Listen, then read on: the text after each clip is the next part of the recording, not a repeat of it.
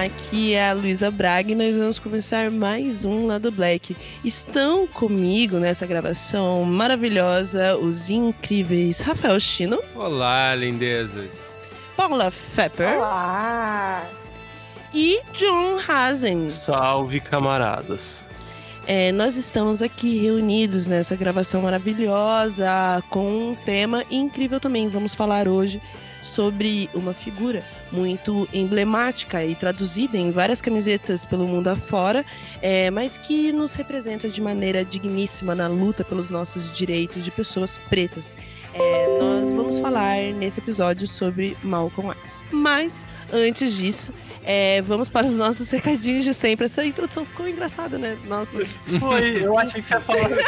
Você ia fazer, tipo assim, não é o Che Guevara, é o Malcolm É, X. Eu também achei É, quando você falou das camisetas.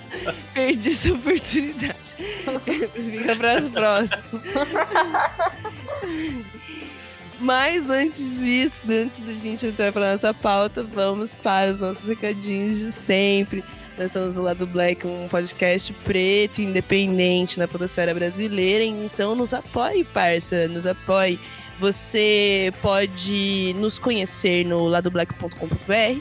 Lá você pode ver todos os nossos episódios incríveis, maravilhosos. Você pode contribuir financeiramente para a existência desse podcast, contribuindo no Padrim ou no Patreon, barra lá do Black, né? A partir de um real você pode contribuir aí com a manutenção desse podcast maravilhoso.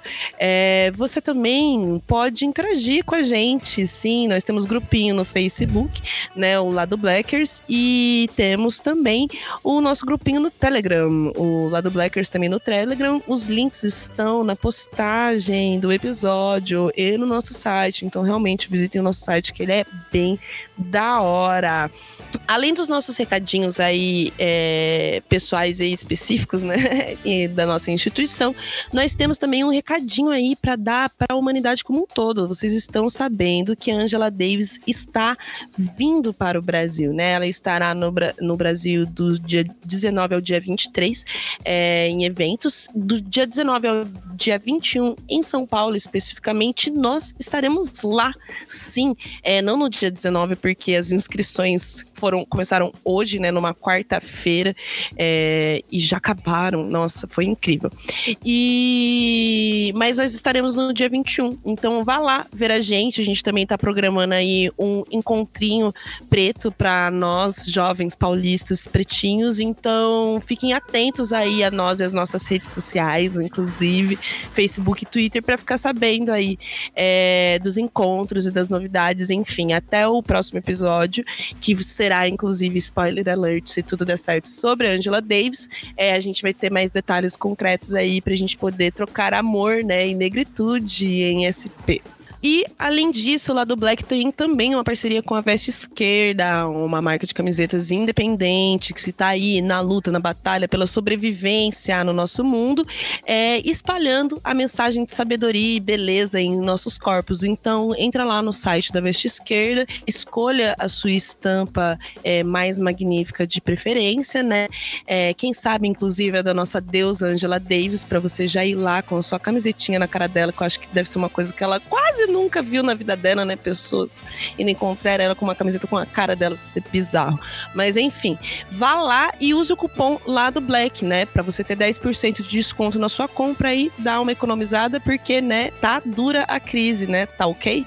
Então é isso aí, queridos. Vamos então para a pauta do dia.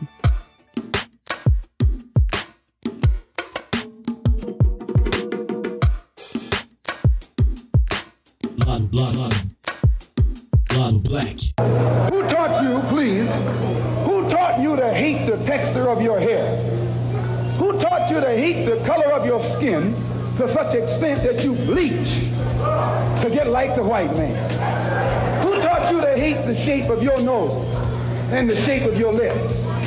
Who taught you to hate yourself from the top of your head to the soles of your feet? Who taught you to hate your own kind? You to hate the race that you belong to? So much so that you don't want to be around each other. Bem, é, vamos começar aí falando um pouco, né, sobre. Ai, dá um panorama, né? Você que chegou na Terra agora, alienígena, gente, vocês viram que agora confirmaram que as paradas de alienígena é tudo verdade? É, você alienígena, que tá ouvindo lá do Black, é, e não conhece o Malcolm X ainda, e ele nasceu, né, como Malcolm Little em 1925, dia 19 de maio. É, e viveu em- até 1965. Morreu pouco antes de completar 40 anos em Nova York. Ele foi uma grande figura, né, é, na, durante a luta pelos direitos civis, né, especificamente aí no final da década de 50 até a morte dele, né, em 65. É, junto aí com Martin Luther King, ouso dizer que é um, um dos nomes mais é, proeminentes, né, dessa época, o que mais é citado, resgatado, como eu disse no começo, estampado em camisetas por aí. É, então ele aí é de fato uma figura muito importante e que, né, de certa maneira, é, tem uma fala, um processo bem complexo, né, tanto político quanto de vida. Ele transitou, né, dentro da Nação do Islã, que foi uma organização de como que é? Eu posso classificar como separatismo negro? Que né? Nacionalismo negro. Nacionalismo negro. Mas é, é nacional, uma, uma, uma organização né, nacionalista negra.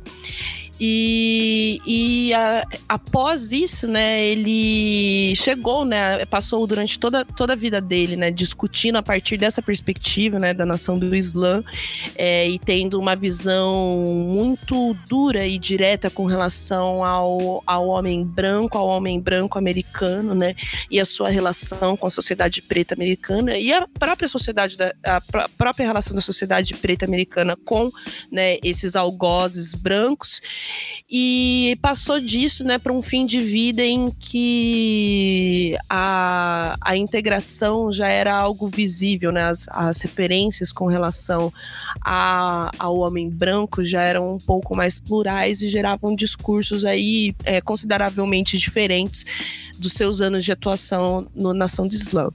Mas vamos começar aí do começo dessa trajetória, porque a, a história de vida do Malcolm X acho que também explica muito da evolução que ele teve enquanto figura.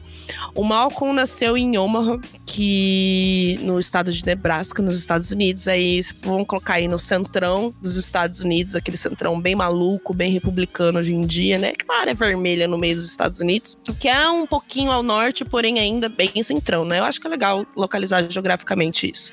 É, e ele é filho do Earl Little com a Louise Little. É, ele, ambos, né, os, os pais deles eram militantes, né? Trabalhavam na Associação Universal para o Progresso Negro. E logo no início da vida dele, ele já entrou em contato com a violência, né, da sociedade racista branca, né? Gente está falando aí em um processo de é, ai, segregação no sul, né? Mas os está, vários estados aí do centro, por mais que isso não fosse né, legalmente oficializado, aí as práticas racistas é, se mantinham nas suas determinadas, mais determinadas formas. A casa dele, deles em Omaha foi queimada, se eu não me engano, né? Eles foram expulsos de Omaha. Uhum. É, o pai dele foi assassinado, né? Morreu assassinado e não só assim assassinado, esti, é, atirado nos trilhos de um trem, né? Uhum. É... Luiz, eu posso só acrescentar um- umas coisas rapidinho? Claro, por favor. É, que o- os pais do, do Malcolm X, né, os dois faziam parte dessa organização, né, de, é, de apoio ao desenvolvimento e aperfeiçoamento da população negra e tal, que era uma, uma, que era uma organização garveyista, né, era uma organização que tinha sido fundada pelo Marcus Garvey e, e que atuava no- no- nos Estados Unidos inteiro é, com vários tipos de serviço e vários tipos de, de, ah, projetos para integração da comunidade negra, né? Considerando assim que uma das partes fundamentais do garveísmo era uma ideia de, de, auto, de autossuficiência econômica né, das, das comunidades negras. Então, o, os pais dele eram envolvidos na, na, organização e, se eu não me engano, o pai do, do Malcolm X ele era um dos editores do, do jornal. É, o pai ou a mãe, agora eu acho, talvez eu esteja confundindo. Mas eles participavam da, do jornal, da, da organização, participavam das atividades cotidianas. E isso, cham, isso chamou a atenção né, da, de grupos racistas, tanto no sul, quando eles moravam no Nebraska, quanto é, depois que eles se mudaram pro, é, Wisconsin, né? Tanto que o, nas duas situações eles foram alvos é, da KKK, né? O, tem até uma, uma entrevista em que o, o Malcolm X disse que o pai dele não tinha medo da, da KKK, mas mesmo assim, por causa dos, das ameaças à família, eles tiveram que se mudar pela segunda vez. É, e ele, ele, ele era tão fervoroso nessa questão do, da autossuficiência econômica que um dos irmãos do Malcolm conta que ele, eles viviam, não viviam. Ele falou mais ou menos que a cidade era dividida, um lado era dos negros, o outro lado era dos brancos, mas eles viviam tipo numa fazenda afastada, onde eles plantavam, eles tentavam tipo todo quanto possível ser autossuficiente da melhor maneira da palavra, saca? E outra fita interessante que o tanto o irmão dele quanto o Malcolm, o irmão dele fala que a questão do pai é que o pai era muito severo severo, assim, muito autoritário, era a figura central da família. E quando ele foi assassinado, isso meio que desestabilizou a família pela primeira vez, saca? E aí, segundo, quando a mãe dele teve problemas é, psicológicos, que ela foi internada, o Malcolm X fala. Eu, eu, eu, tô, tô, adiantando um pouquinho da história, não sei se a Luísa ia falar isso logo depois, mas o, o Malcolm X fala que se alguém foi vítima do, da displicência do Estado e da saúde dos Estados Unidos, foi a família família dele, tá ligado? Porque a mãe dele foi internada, eles queriam ficar juntos e a família dele foi totalmente separada. Tanto que até isso dá indício porque que ele se desviou de uma família ultra disciplinada para depois ter a adolescência que ele teve, sabe? Mesmo ele sendo. Uhum. Ah, perdão, mas isso é mais pra frente, eu lembrei porque até. Ele mesmo conta um ponto de decisão, mas vai lá. é, não, mas é, é, eu só ia dar uma. Dar, dar uma pincelada aí é, e entrar justamente nesse argumento. Então, se você quiser voltar nisso e, e continuar, fique à vontade, Destino. É, porque sim, né? Ele teve, ele teve o pai assassinado. É, depois disso, a mãe dele teve que assumir o sustento do, do, dos filhos, né? Eram oito filhos ao todo. E, e ela fazia, ficava aí em trabalho, sustentava a família com trabalhos domésticos e com alguns auxílios do governo, né? E isso não foi, obviamente, suficiente para manter a família. É, vamos colocar aí uma progressão que isso pode ter, inclusive, fragilizado o estado de saúde da, da mãe do Malcolm né? Ser... E, e depois. Não, ia falar que parece que essa, toda essa questão foi bem perto da Grande Depressão dos Estados Unidos. Essa situação né, econômica, e também é, há relatos de que até houve uma pressão, né? Uma pressão extra em cima da mãe do Malcolm para abrir mão dos filhos durante muito tempo, que ela se recusou, e isso, né? Vamos, vamos colocar aí a pressão do Estado na cabeça das pessoas. É, até que, eventualmente, o Estado conseguiu tirar as crianças dela dela, é, a enviou para uma, um, uma clínica, né, para um hospital, e, e a família foi separada, né? O Malcolm foi aí tutelado pelo Estado até ele morar com uma meia-irmã dele em Boston.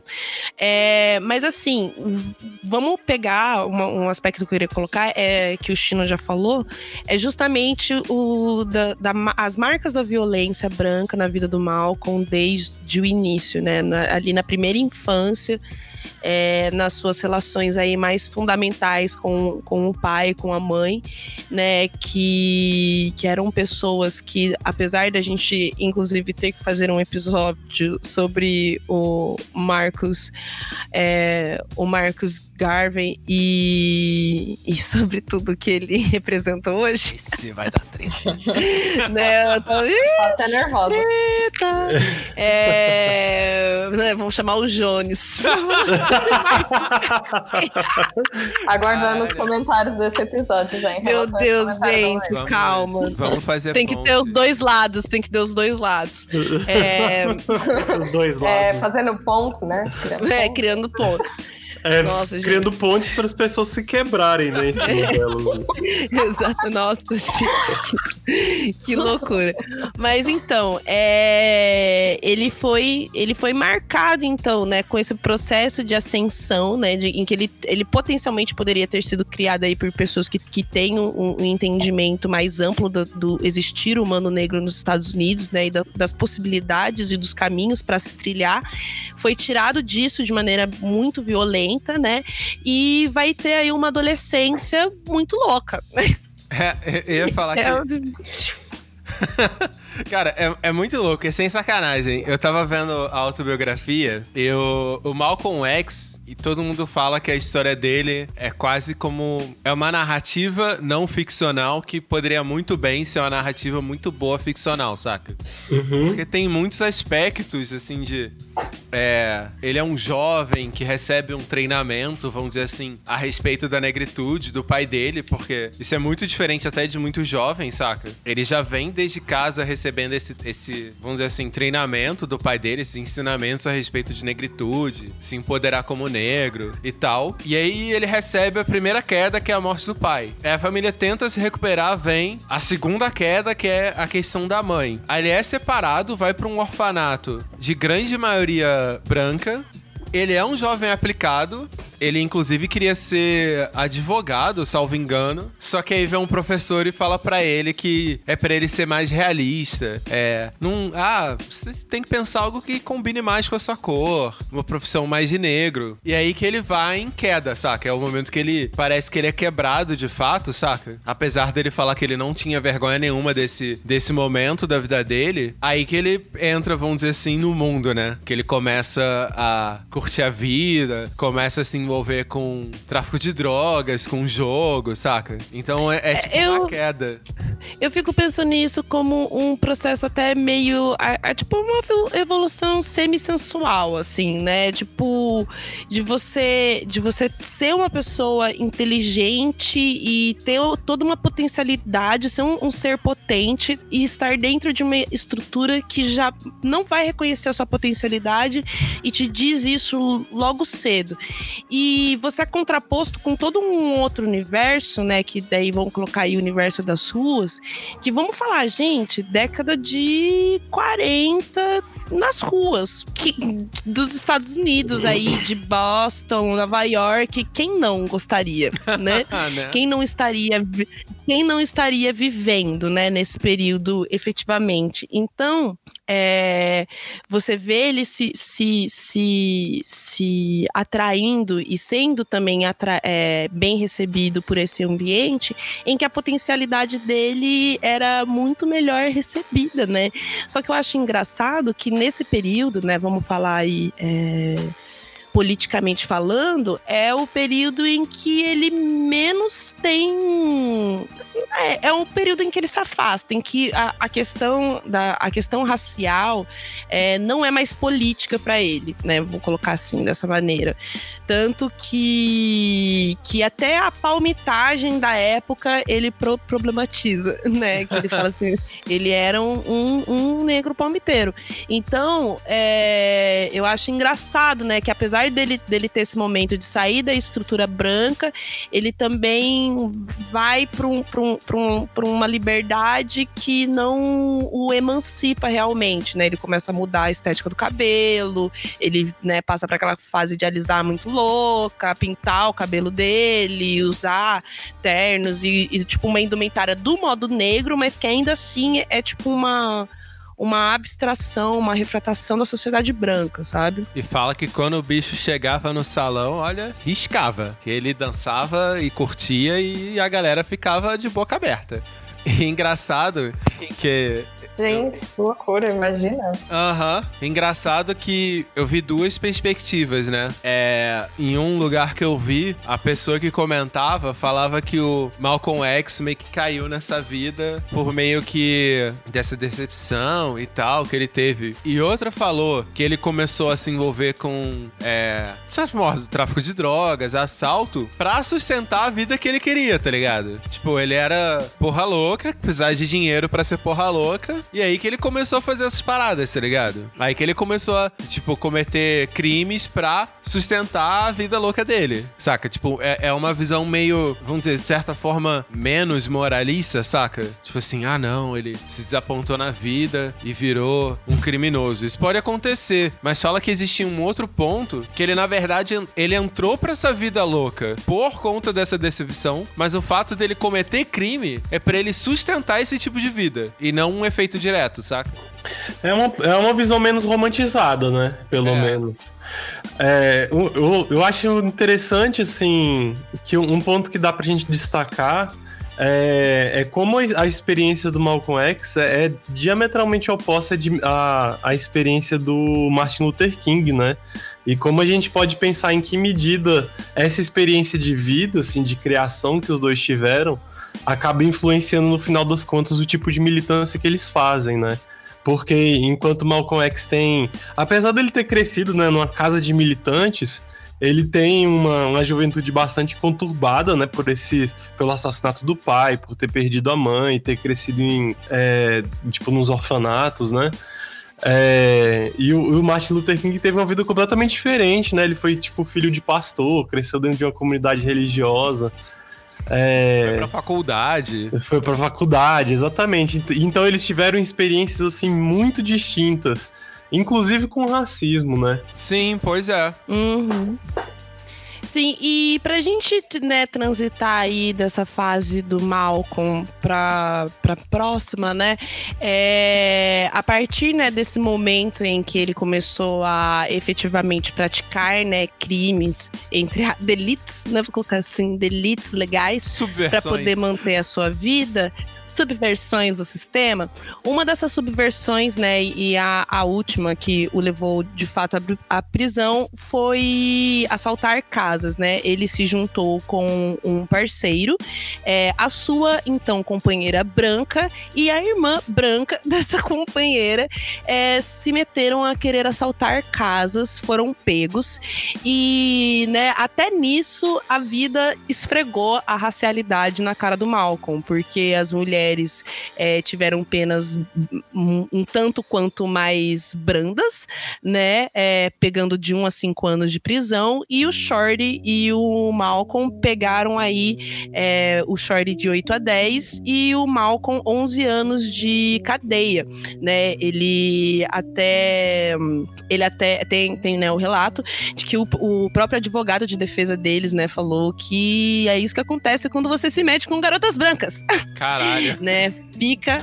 fica aí o alerta, né? Não faça crime por mulheres brancas, porque geralmente é você que se fode. É, então, é, a partir disso, ele foi pra prisão. é, e na prisão, ele teve o primeiro contato, né? Com o, o seu futuro mestre profeta, né? Que ele considerava profeta, o Elijah Muhammad, que era o líder da nação do Islã, né? Uhum. Engraçado que eu vi. Essa história também foi outra que existem, parece que existem algumas versões. Eu vi uma que algum brother dele meio que falou: Ah, cara, tipo, já que você tá aqui, lê e tal. Ele começou a ler. E só depois, por muita insistência, que ele começou a. Tipo, quando ele viu que todo mundo tava falando desse negócio de nação da Islã, nação. Nação do Islã, aí sim que ele começou a, a escrever e tal, a se sentir, vamos dizer assim, que ele fala, que ele foi liberto e tal. Mas parece que ele já tinha começado a ler. E sobre a famosa história que ele copiou o di- dicionário inteiro, parece que é exatamente porque ele não conseguia, ele tinha uma frustração muito grande em não conseguir expor as palavras que ele pensava. Aí ele falou assim: quer saber? Já que eu não sei essa porra, vou pegar o dicionário, vou copiar inteiro e aprender essa porra. pra poder, tipo, é, expressar o que ele queria, né? Uhum. É, sobre esse negócio do- da conversão dele, é, uma das fontes que eu li aponta também que o, é, uma- assim, foi importante para que ele se convertesse finalmente, tipo a pressão dos irmãos dele. É, que se converteram até antes, né? É, parece que os irmãos Sim. dele se, conver- se converteram antes. E, e aí diz que ele só teria se convertido quando, sei lá, um- o irmão mais velho ou, ou mais novo, não lembro, é, mandou uma carta pra ele falando: Ó, evita, você evita comer porco, evita fumar, que a gente vai vai, dar um jeito prisão." de tirar. É, ele falou, show, tipo, ele nem entendi o que que tava... Tipo, ele nem sabia ainda, tá ligado? Foi tipo aquela armadilha. Ah, vem no nosso encontro, domingo, vai ser legal, só joga. Uhum. Aliás, eu acho que nesse ponto é, é importante a gente apontar assim que a nação do Islã ela é assim, ela é tipo uma vertente do islamismo, né? Eu não sei se é muita gente dizer que ela é uma seita ou que é um culto do islamismo, mas ela não é, ela não é tipo islamismo sunita nem islamismo xiita, né? Eu queria não chamar de uma, de uma. Eu vi algum documentário, me incomodou o termo seita.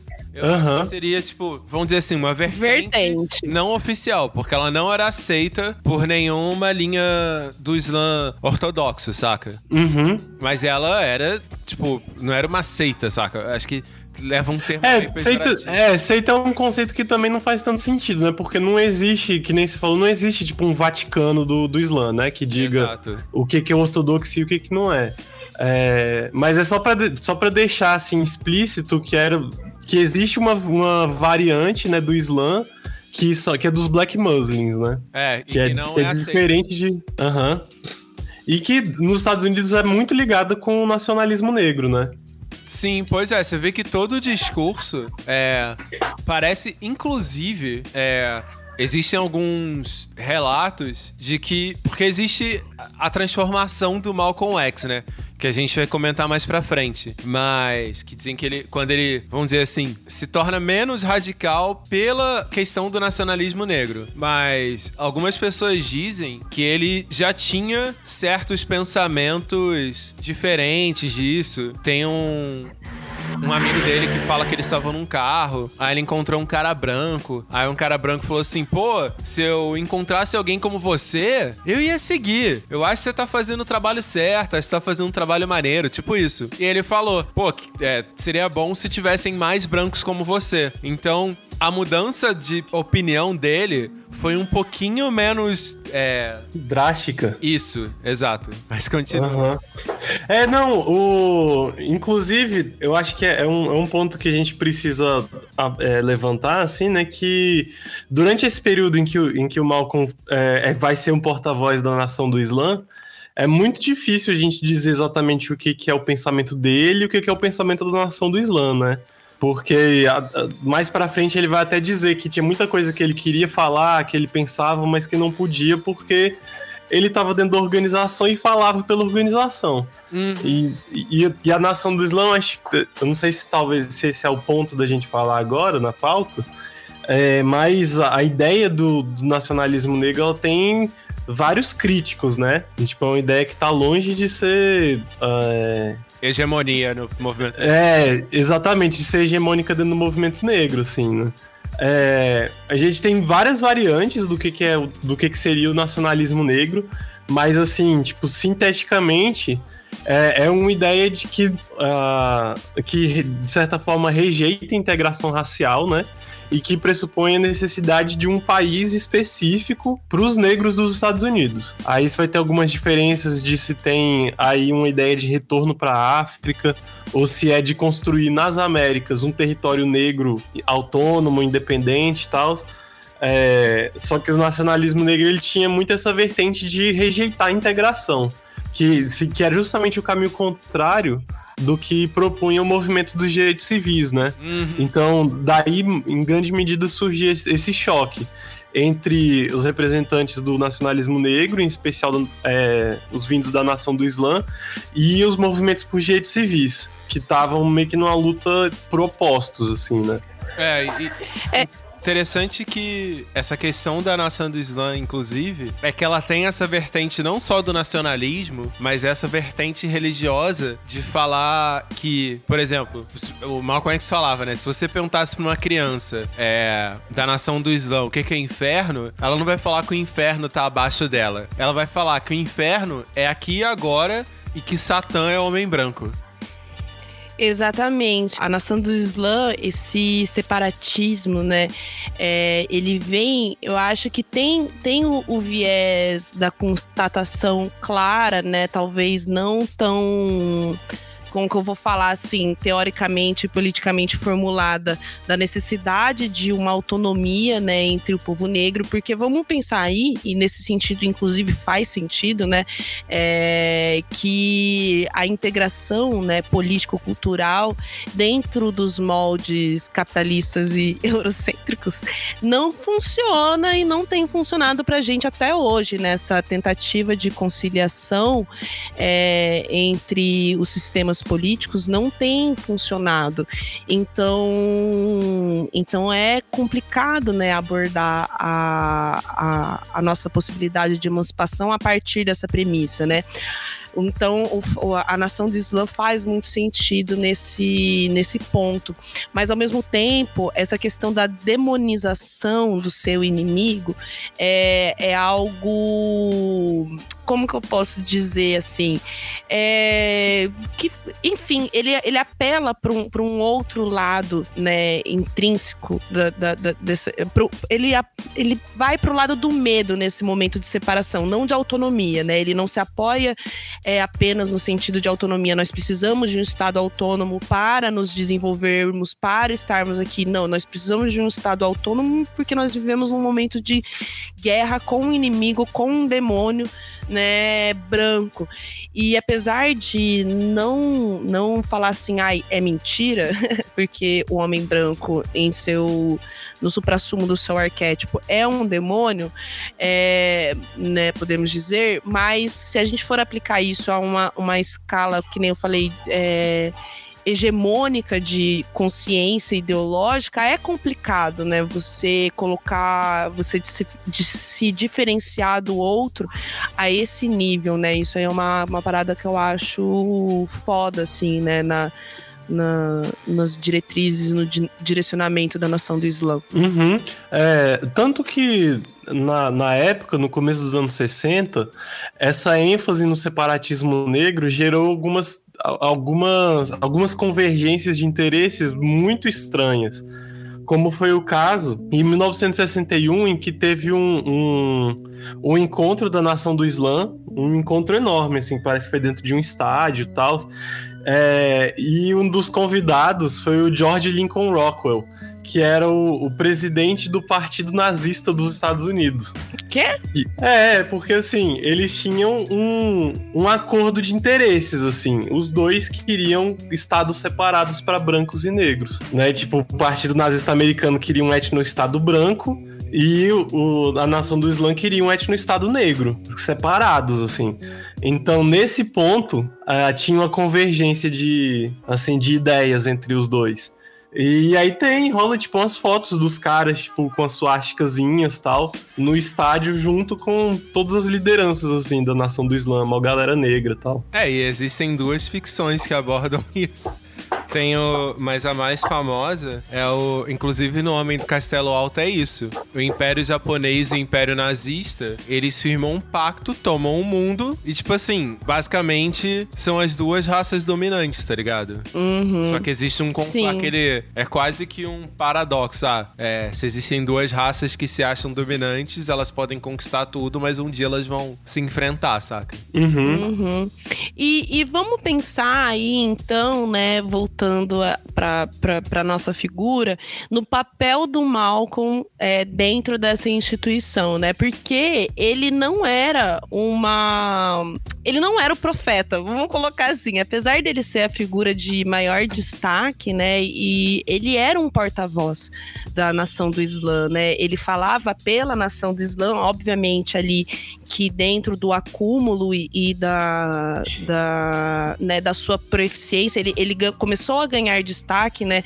Porque dentro da função que ele foi colocado para fazer, né, no início, inclusive, da sua jornada dentro da nação do Islã, era recrutar pessoas e ele o fazia muito bem. Ele dialogava muito bem com as massas, ele conseguia é, se colocar, inclusive, em espaços de discussão com pessoas brancas, acadêmicas.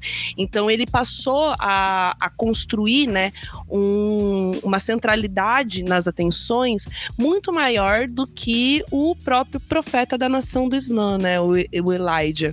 E isso foi um, um, ponto controverso, inclusive, na atuação dele. Mas aí, pensando, a gente tem, a gente, né, voltando ao que eu queria falar, na verdade, a gente tem uma figura extremamente carismática, né, que é o, Mal, o, o Malcolm, que tá ali trabalhando em prol uma, uma organização, né, que apesar de, de ter um papel aí na, na na luta pelo, pelo povo preto, né, da, da América, é, de maneira, nossa, de, de, maneira contextual, assim, as suas, as suas bases e as suas raízes e as, as suas lideranças, né, as suas cabeças, tinham aí atitudes bem bizarras, né, tanto Vamos colocar assim, né? Tinham atitudes bem bizarras e isso meio que era, tipo, não sei, isso ficou na, na, na moita durante muito tempo por conta, né, de toda a tensão que o Malcolm trazia, né, para a própria figura. A, durante o período em que ele esteve vivo, né, a, a nação do Islã saiu, é, segundo dados da internet, é, de 300 pessoas para 35 mil, né, uhum. associações. Uhum.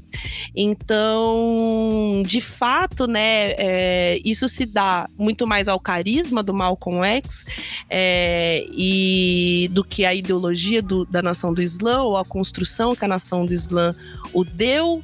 É, ou é o contrário, né? A nação do Islã possibilitou a, a, a o, né, a, a, ascensão de uma figura como o, Ma, o Malcolm, né? Eu desconfio, assim, que seja muito mais o primeiro caso, né? Que ele, enquanto... Que se ele tivesse aplicado em um outro lugar, ele seria essa mesma figura, né? Se ele tivesse aplicado em uma outra, outra organização tão combativa quanto, ele seria a mesma figura, só que sem as bizarrices muito loucas por trás, sabe? É, é, é muito complicado, porque, assim, é você vê nos discursos do Malcolm X no começo, ele trata o Elijah Muhammad como, uma, uma, como um profeta mesmo, como alguém escolhido, saca? Engraçado que ele coloca ele num posto quase que como o rei afastado, saca? É quase como o imperador divino, que ele fica numa redoma, ele nos agracia de vez em quando com a sua presença, mas quem é o porta-voz mesmo seria o Malcolm X. Então, só que ao mesmo tempo, a gente não sabe se, por exemplo, se não existisse a nação do Islã, se o Malcolm X teria saído da prisão e tivesse teria continuado essa luta, saca? Então,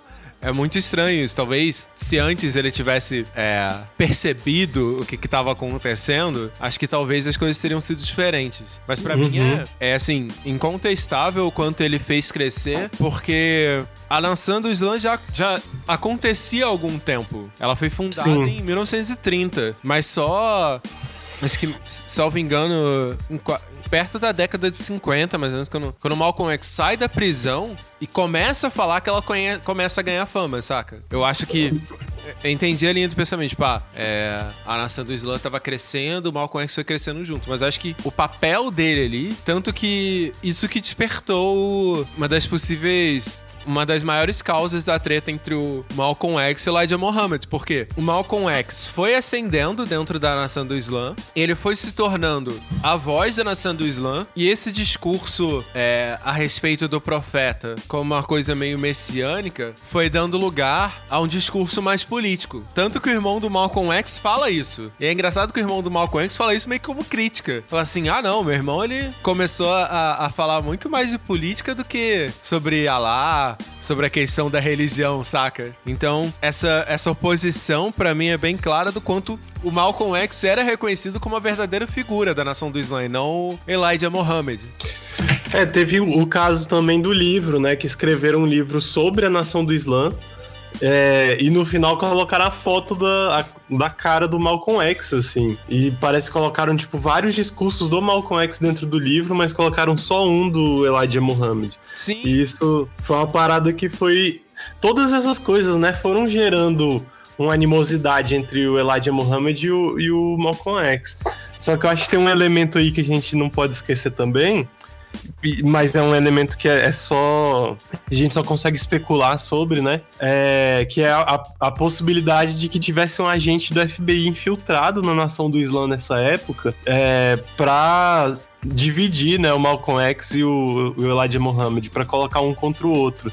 Né? Essa suspeita ela surgiu depois, né, nos anos 70, quando é, quando vazaram os documentos do COINTELPRO, né, que era um plano do FBI de se infiltrar em várias organizações do- dos direitos civis nos Estados Unidos, é, várias organizações negras, e dentre elas Nação do Islã. E aí tinha um cara que era um dos, um dos, é, um dos, dos caras mais importantes assim dentro da hierarquia da nação, que era muito próximo do Elijah Muhammad e que o Malcolm X dizia que parecia que assim a vida do cara era colocar um contra o outro, né? Então acho que é, tem assim esses elementos, né? De ah, o, o Malcolm X era um cara que chamava muita atenção e que era um grande orador, que era um grande líder, e tal, e por isso ele chamava muita atenção, o que naturalmente assim, né? Já despertava um, um certo ciúme do Elijah Muhammad.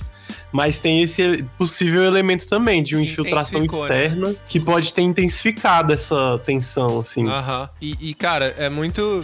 É muito interessante como começou essa, essa. Quando a nação do Islã entra meio que no foco, né? Eu acho que um dos principais elementos é quando existe um protesto, isso é até retratado no filme. Existe um protesto, os negros ficam parados, congelados em frente a uma. Acho que foi uma delegacia. Eu não lembro se foi a morte de um jovem, mas era Foi. sobre a violência policial, que até foi isso Uhum. que foi atiçando muito o discurso do Malcolm X, quando ele deixou de falar mais da questão é, da nação do Islã pra falar mais sobre uma questão, vamos dizer assim, política, foi esse assassinato.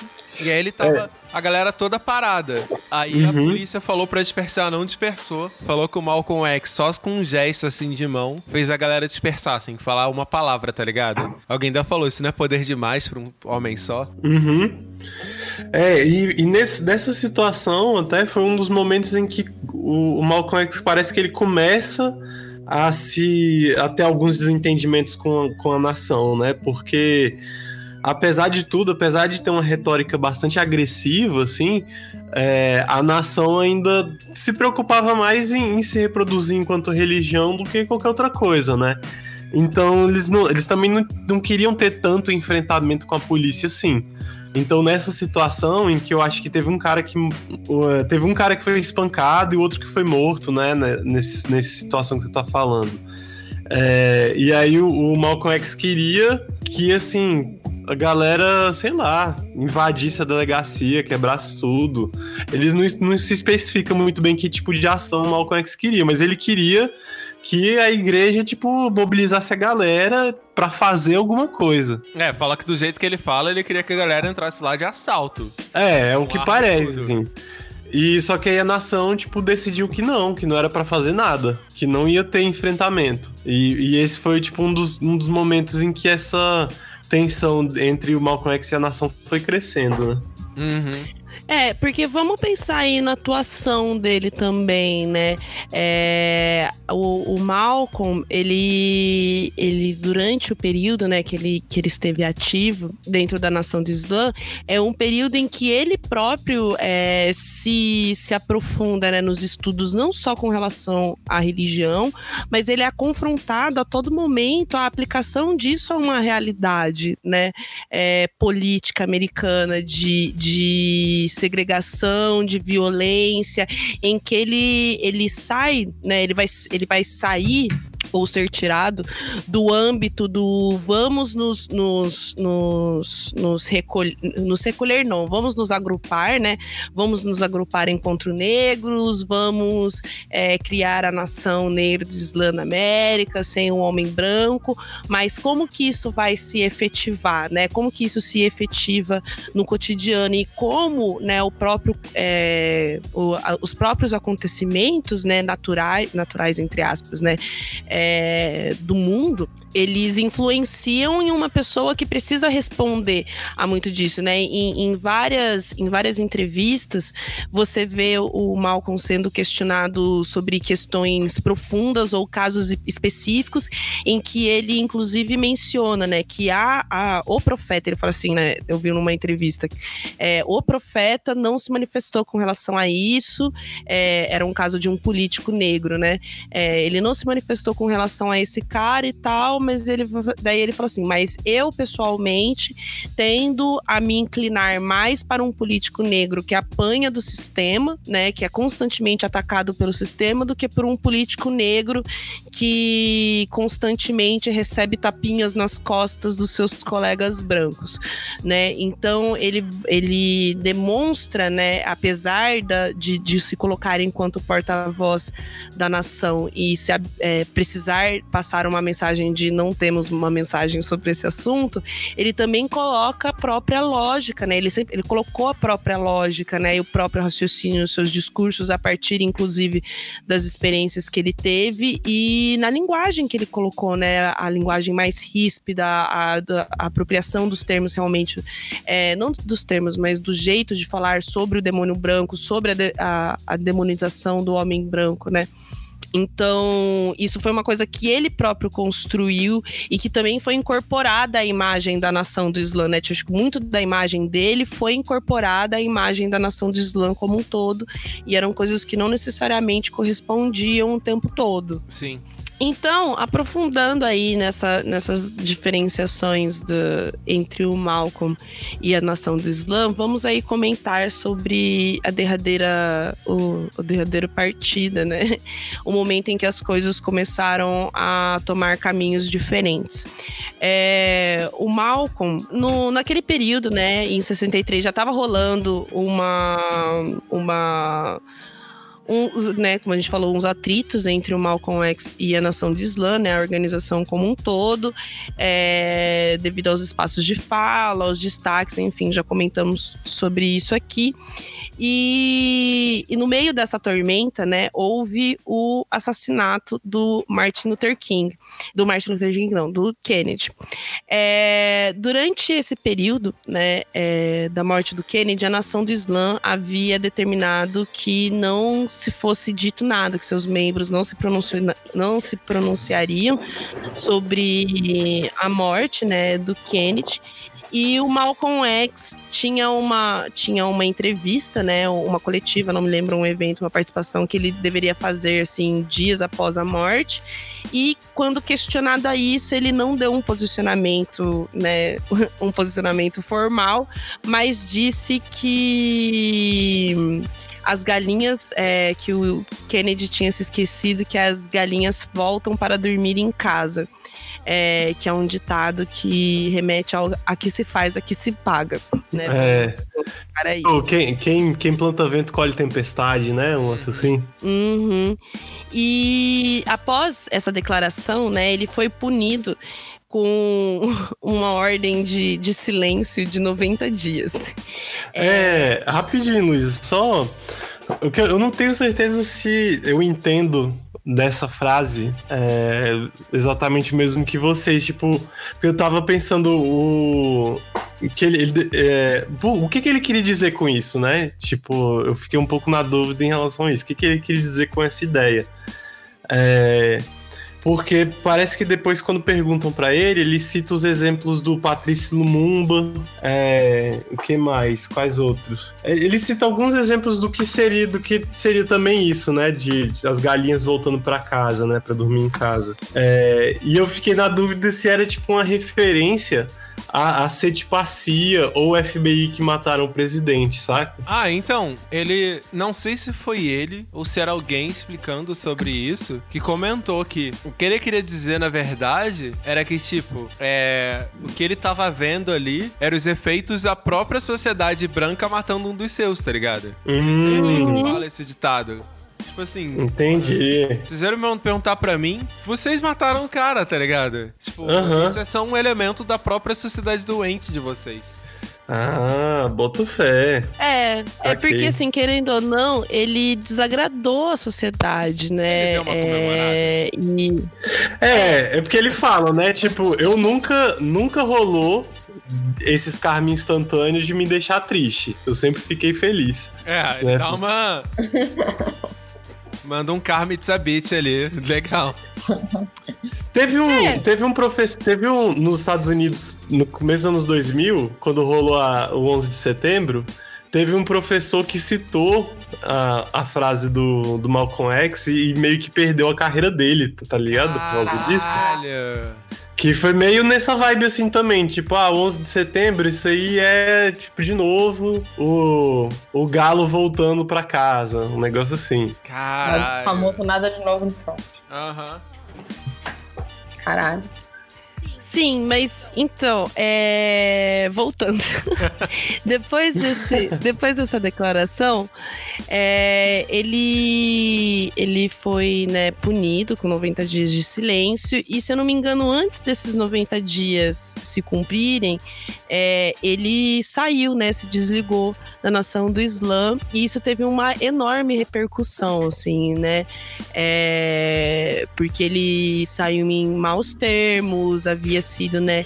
é, entre aspas, publicamente aí punido pela organização, mas por trás disso também teve uma questão pessoal, né, daí pro Malcolm ter se desligado da organização, que foi a descoberta é, de que o Elijah, que até então era uma pessoa que pregava, é, vamos, vamos colocar aí que a nação do Islã também é ligeiramente, ligeiramente muito conservadora, né? Né, vamos pro, Não, problematizar Ligeiramente pra caralho, né? É. Eles são. ligeiramente super conservadora, As minas- machista e homofóbica. Então, né, apesar de todo, todas essa- essas premissas morais, né, o nosso querido profeta Elijah eh, mantinha casos extraconjugais com, o- segundo as palavras do mal, com menores de idade que eram colocadas a serviço dele como secretárias e tinha tido filhos com algumas delas. E, e ele ainda Então, tentou justificar, né? Com uns artigos da Bíblia, assim e tal.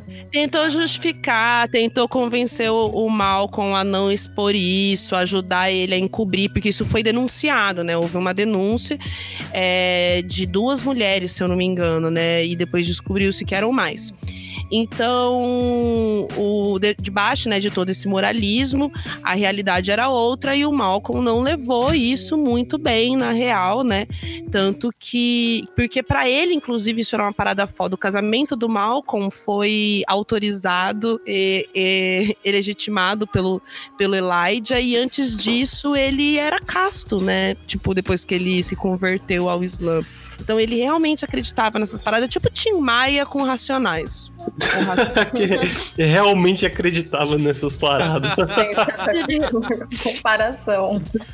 Pois é. É tipo isso, cara. É, não, mas é tipo Melhor isso, porque assim, real. envolve. envolve todo, todo um, um- um- uma, uma retidão, assim, você não pode comer, você não pode comer várias coisas, você não pode ingerir álcool, você não pode sair do seu estado de consciência, você não pode foder outras pessoas.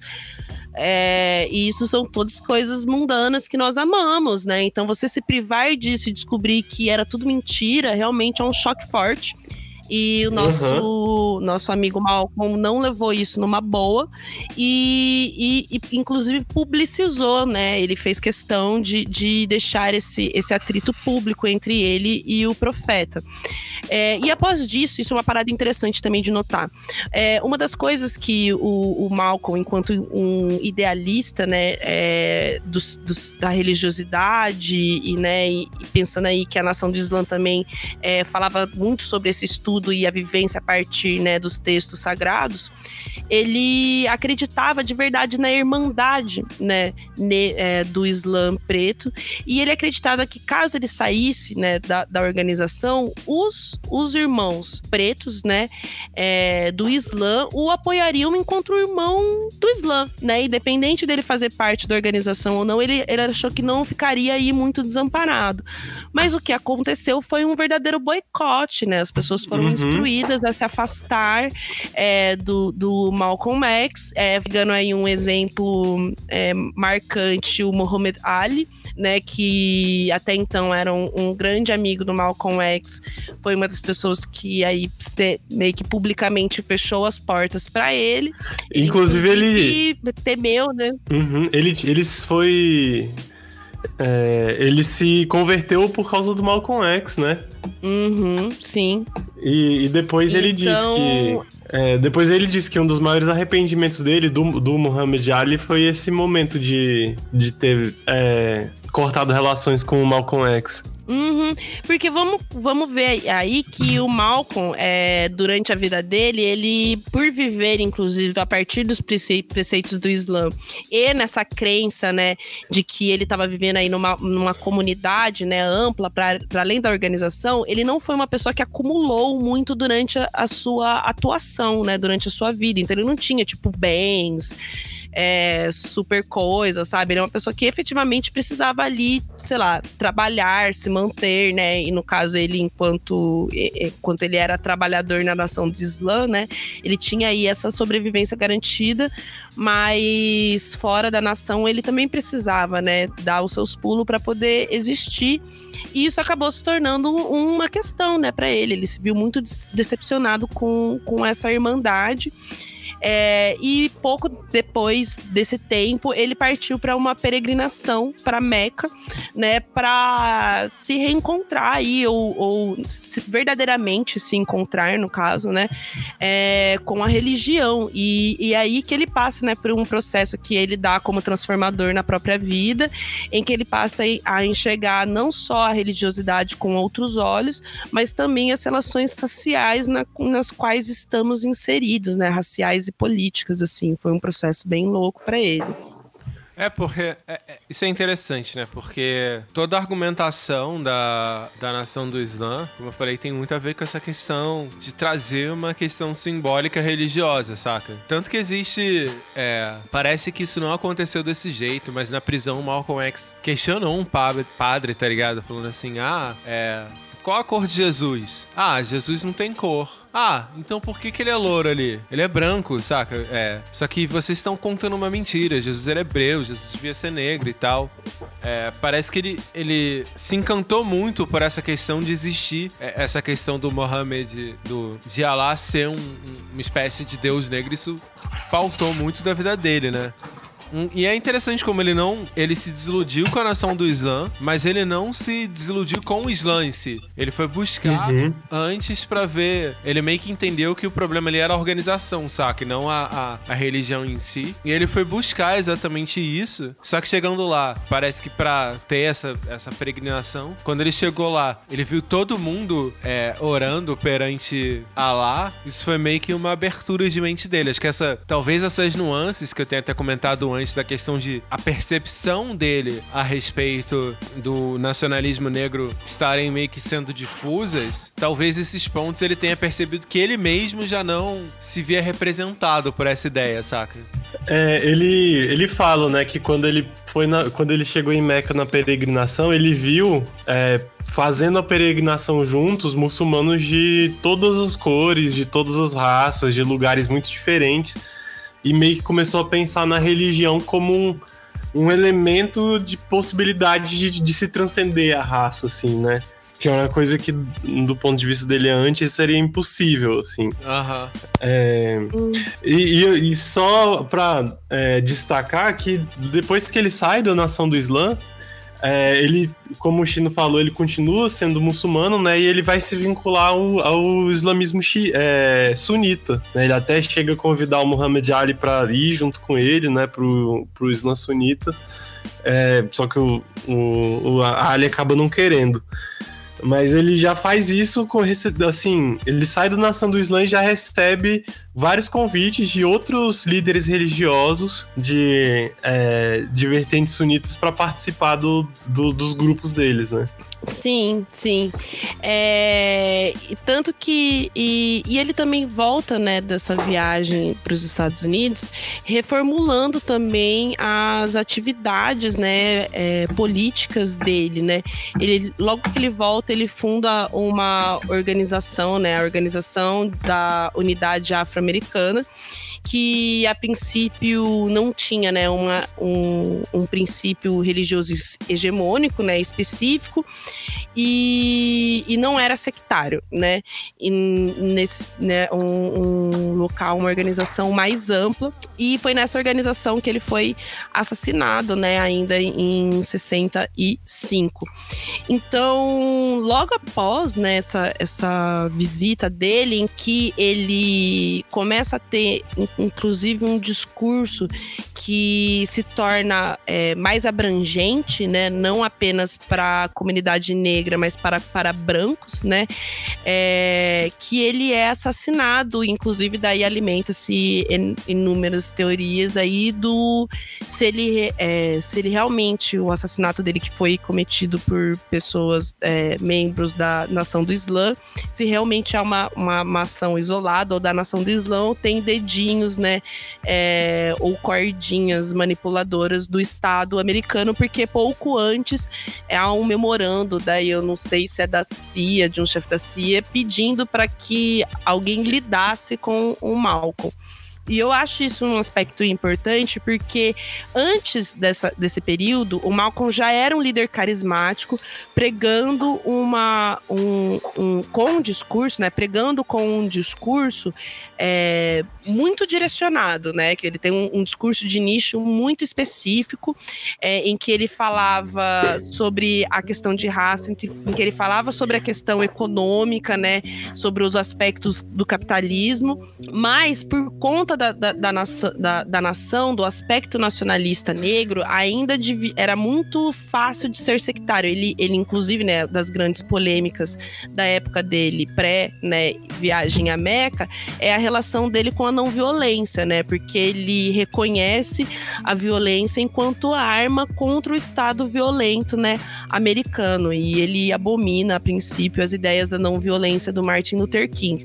Então, no momento em que ele tem um discurso que pode virar nesse sentido, né, e se tornar extremamente agra- agradável, atraente e, e, é, absorvível por uma quantidade maior de pessoas, é o momento em que ele é assassinado, né? É, Uhum. E uma coisa que você comentou muito interessante é que a nação do Snow ficou conhecida mesmo. Você falou do, dessa questão da violência, né? E a nação do Islã ficou conhecida pela sociedade quando um cara branco criou um, um quadro, que era uma espécie de documentário pra falar a respeito da nação do Islã, que era The Hate That Hate Produce. Tipo, ódio que o ódio produz. É exatamente por esse discurso é, dele mais fervoroso. E salvo engano, antes do você comentou dessa questão da união. Se eu não me engano, quando o Malcolm X começou esses protestos da violência, ele faz um discurso em outro momento tentando exatamente unir os negros numa pauta comum. Ele chama membros de diversas, salvo engano, diversos movimentos, diversas religiões, só que só negros dessa vez anterior, quando ele ainda era mem- membro da nação do Islã. E aí que ele argumenta que eles estavam, os negros estavam sendo assassinados pela polícia não por serem pobres, não por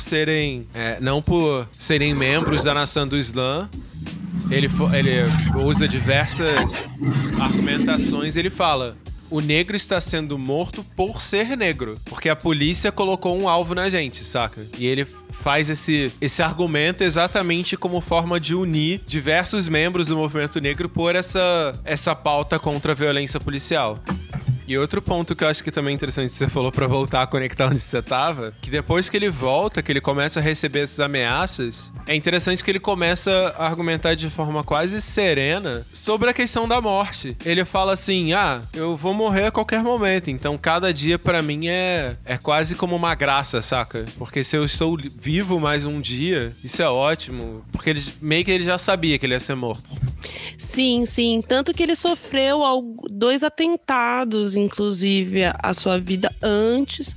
É, um deles a bomba, jogaram uma bomba na casa dele com a família dele lá. É, e ele dá uma entrevista depois desse atentado, né? é, acusando a nação do Islã é, pelo atentado que ele sofreu. E também, algum tempo, eu não sei se é antes ou depois desse atentado, né? Tem essa entrevista. Ele fala isso que o Chino tá falando, numa entrevista, inclusive, específica, em que ele realmente coloca como consciente de que ele vai morrer. Mas eu acho engraçado, né?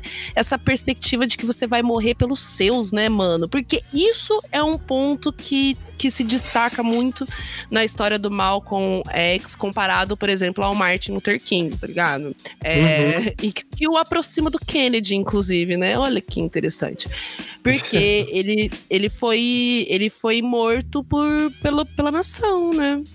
Talvez Aham. ajudada por fatores externos, mas efetivamente pela nação. Talvez agentes externos que estavam na nação, saca? Tipo, isso, Uhum. isso é muito. Isso é muito difuso, né? Porque, por É, exemplo. Oi. Então, peraí, rapidinho. É, eu, eu imagino, por exemplo, se, se, se há uma influência externa, eu nem imagino que sejam as pessoas que foram lá e fizeram um atentado, tá ligado? Eu acho que essas pessoas que foram lá e fizeram um atentado, se pá, não tinha nada a ver com a pessoa mesmo, só caiu de trouxa, tá ligado? Mas eu não duvido é, que os articuladores do atentado, ou as pessoas que, que instigaram e possibilitaram o atentado, é, não estejam em- diretamente envolvidas ou é, envolvidas com o governo, assim.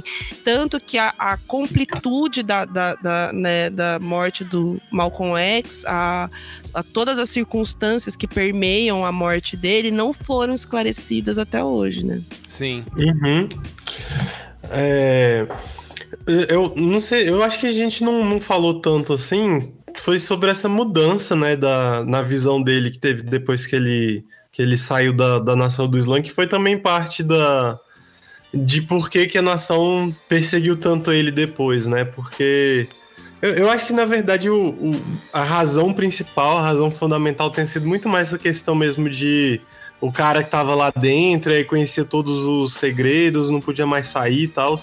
Mas de qualquer forma tem um rompimento muito grande, né, dele com, com os ideais da nação do Islã depois que ele sai. É, e a mídia usa isso e transforma ele quase como um queridinho pra ficar toda hora abordando ele pra saber mais. A galera Uhum. tipo, começou a abortar ele. Exatamente, parece que existiam algumas questões que assim não se abandonava a nação do Islã. Uhum. Agora, eu acho que a gente talvez não dê. A, a- assim, eu acho que a imagem do Malcolm X, pelo menos aqui no Brasil, né, ficou muito marcada por esse momento inicial dele junto com a nação do Islã, né? E eu acho que muitas das, das visões que ele passou a ter depois da migração para Meca é, são muito interessantes e são reflexões muito fodas assim sobre a, a- a política negra e que a gente tende a não, não prestar tanta atenção, assim, né? Por exemplo, uma crítica que ele fazia ao movimento dos direitos civis e que eu acho uma crítica tremendamente potente é a ideia de que direitos civis são um problema porque eles são limitados. O direito civil é só o direito de quem é cidadão de um estado. E, e ele fala que, como ele conecta a situação do negro nos Estados Unidos com a situação dos negros em todo o resto do mundo, né? Ele diz que não adianta os negros nos Estados Unidos terem direitos civis, sendo que o que a gente tem é um problema de direitos humanos, né? Que os negros não são reconhecidos como seres humanos em nenhum lugar é, onde o, o imperialismo manda, né?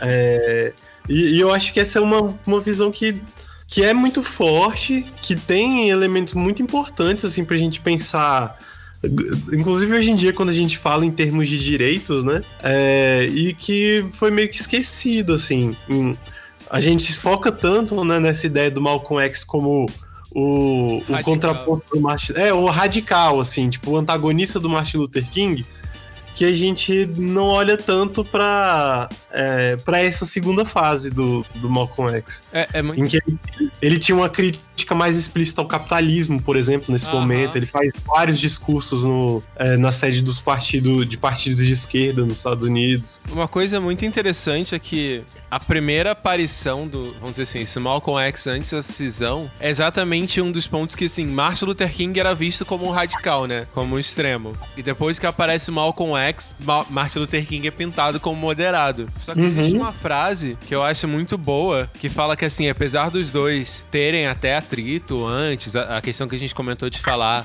ah, Martin Luther King tá querendo é, que a gente aperte a mão da pessoa que nos escraviza. É, citar, assim, vários xingamentos pro Martin Luther King, assim. Não era xingamento, né? Mas argumentações bem fortes. Ai, gente, foi de Uncle Tom pra baixo. Aham, pois é, é. Então é xingamento mesmo. Depois falam que, na verdade, assim, no fim, os dois se aproximaram muito. Por quê? Depois dos direitos civis, o Martin Luther King vai argumentar exatamente contra a guerra do Vietnã, que é até uma coisa que o Muhammad Ali fala, né? Eu não vou pra outro país pra matar outros pretos enquanto nos matam aqui, enquanto quem nos mata é uma em branco aqui. E o que você falou, né? A, a percepção dele para de ser essa microvisão do negro americano pra perceber exatamente que o problema é muito maior. Não adianta só ele argumentar contra a sociedade branca sem ele colocar nesse mesmo discurso e pautar isso no discurso, não só contra o capitalismo em si, mas contra o imperialismo. Ele coloca essas duas palavras no discurso dele pós essa cisão.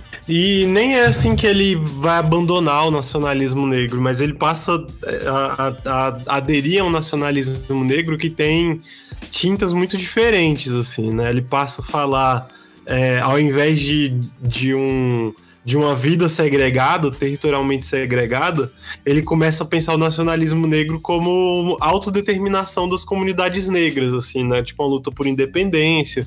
Ele não se afasta tanto, assim, dessa raiz garveísta, assim, pelo que consigo entender, mas é, ele já não tá mais falando de um novo país, assim, de construir um estado negro. É, em Ele tá determinados momentos. mais na- na autonomia, né? em determinados momentos ele elogia, por exemplo, a os movimentos revolucionários africanos que estão pautados pelo socialismo. Ele começa a argumentar que esse pode ser um caminho do negro, saca? Ele para, ele começa a incluir esses elementos na fala. Uhum.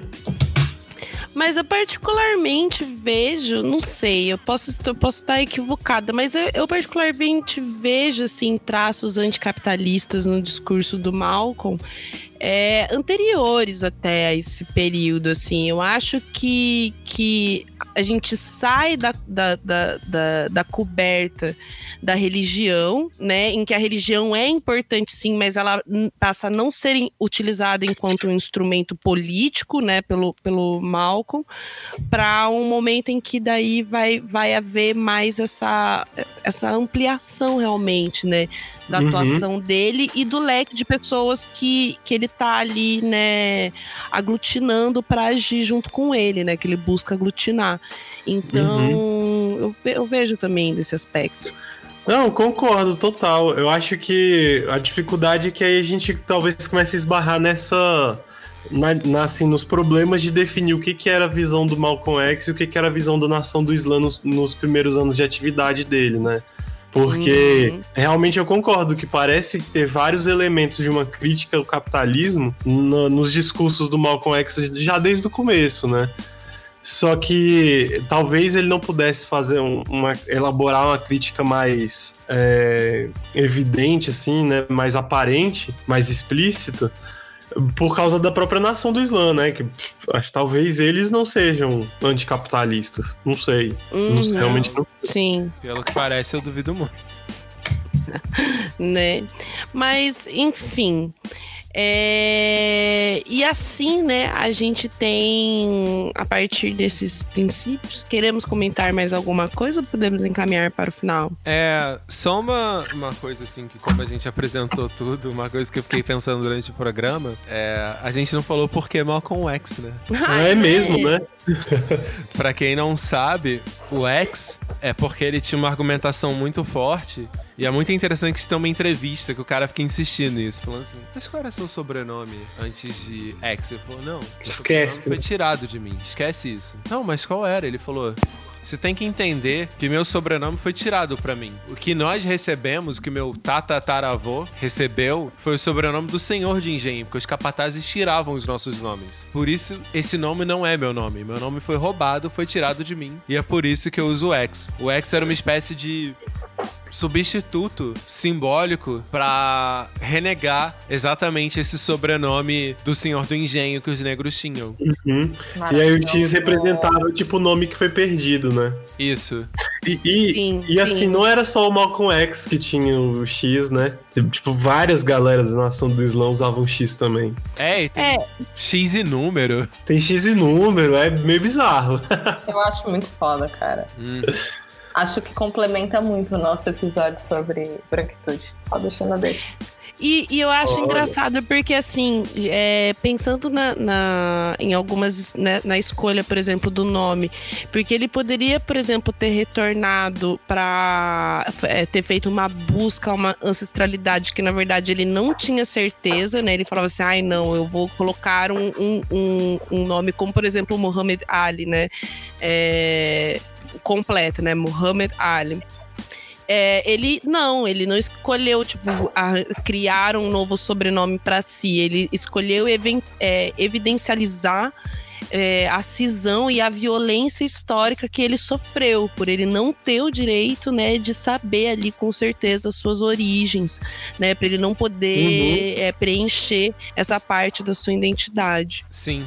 É, outra curiosidade também é que parece que a gente comentou no começo do episódio que o Malcolm X estampa muitas camisetas, né? E eu sempre me perguntei a respeito do filme do Malcolm X, do Denzel Washington, porque né, foi um dos filmes que o Spike Lee não ganhou Oscar, apesar de ser um filme foda, baseado na autobiografia que o Malcolm X escreveu, com um cara que, inclusive, ele era meio desconfiado do cara, mas depois eles desenvolveram esse livro. E parece que exatamente esse filme reacendeu a figura do Malcolm X. A figura dele tava parecida muito com o que a gente tem do. Do James Baldwin. Uhum. Parece que a Hum. figura dele tava um pouco oculta. E esse filme serviu muito pra rea- reacender nos jovens americanos dos anos 90 essa figura do Malcolm X e da luta por, do movimento negro. Mas aí, eu lembro que no O Maluco no Pedaço, o Will Smith já era fã do Malcolm X. Sim, sim. Então, Inclusive, a, ainda. a tia Vivian paga um esporro pra ele, né? Fala assim, você sabe quem que, só, que camisa tá usando? Eu lutei junto, irmão. É, tipo, não adianta você ficar usando essa camisa e esse boné se você não souber a história por trás deles, né? Aham, sensacional. É, eu acho, inclusive, que a gente, a gente comentou no, no episódio do Baldwin que o Baldwin tava na Inglaterra, né, quando o Malcolm X morreu. E, e, e, tipo, a morte do Malcolm X foi super pesada pro Baldwin, né? Porque eles eram amigos, parece que bastante próximos, assim. E tinha uma, uma admiração muito grande do Baldwin pelo, pelo Malcolm X. E quando o X morreu, é, parece que o Baldwin, tipo, meio que deu um- uma surtadinha de leve, assim, tipo, gritou com os jornalistas que estavam lá, falando, tipo, "Ah, a culpa é de vocês, a culpa é do homem branco e primeiro pisou num continente pra roubar tudo que tinha lá tal. Caramba. É, isso é bem interessante, porque parece que o, o Malcolm X, ele tinha uma questão muito... As pessoas falam muito do quanto ele é eloquente e quanto ele tinha um olhar de fogo. Porque ele olhava diretamente pra pessoa e com aquele olhar direto, aquela, aquele olhar que meio que fuzila a pessoa. Aham. Só quem... É, Oi, fala. Não, não, só ia comentar que no, no filme do Baldwin ele diz que, que foi assim que ele se aproximou do Malcolm X, né? Que o, Exato, o diversas Baldwin tava fazendo uma fala e Malcolm X ficava, tipo, olhando pra cara dele, assim, com aquela cara. E acho que o Mohamed Ali foi a mesma coisa. É, tem uma militante que ele meio que falou assim: ela tava protestando, deitada em frente a um caminhão. Ele falou assim: Cara, não faz isso. As pessoas vão passar em cima de você e vão falar que foi um acidente. Falavam que ele. E ele abria mó sorrisão, tá ligado? Parece que ele tinha uma, uma questão muito legal de se aproximar de pessoas espontaneamente, saca? Ele não, não tinha, vamos dizer assim, um senso de estrelato. Ele simplesmente vinha, assim, da maneira mais gentil possível falar com as pessoas, saca? Awkward silence. Eu, eu tô- Adoro eu os tô nossos super awkward impactada por silence. esse rolê do olhar, cara. Achei lindo. É. Mas acho que é isso aí, né? É, acho que é isso aí. Bem, gente, é... acho que é isso, né? É, vamos encerrando esse episódio. É um episódio que a gente queria fazer já há muito tempo. Faz, fazia um tempo que a gente não fazia episódios assim biográficos. Teve, tivemos o da Lélia é, há pouco tempo, mas antes disso fazia um tempão que a gente não tinha. E o do Malcolm tava aí esperando a léguas. E então esperamos que tenha sido aí do agrado, achei top. E nos vemos aí no próximo episódio, se a deusa quiser, sobre Angela Davis. Já fica aí o spoiler. Vamos dar tchau, galera. Tchau. Tchau.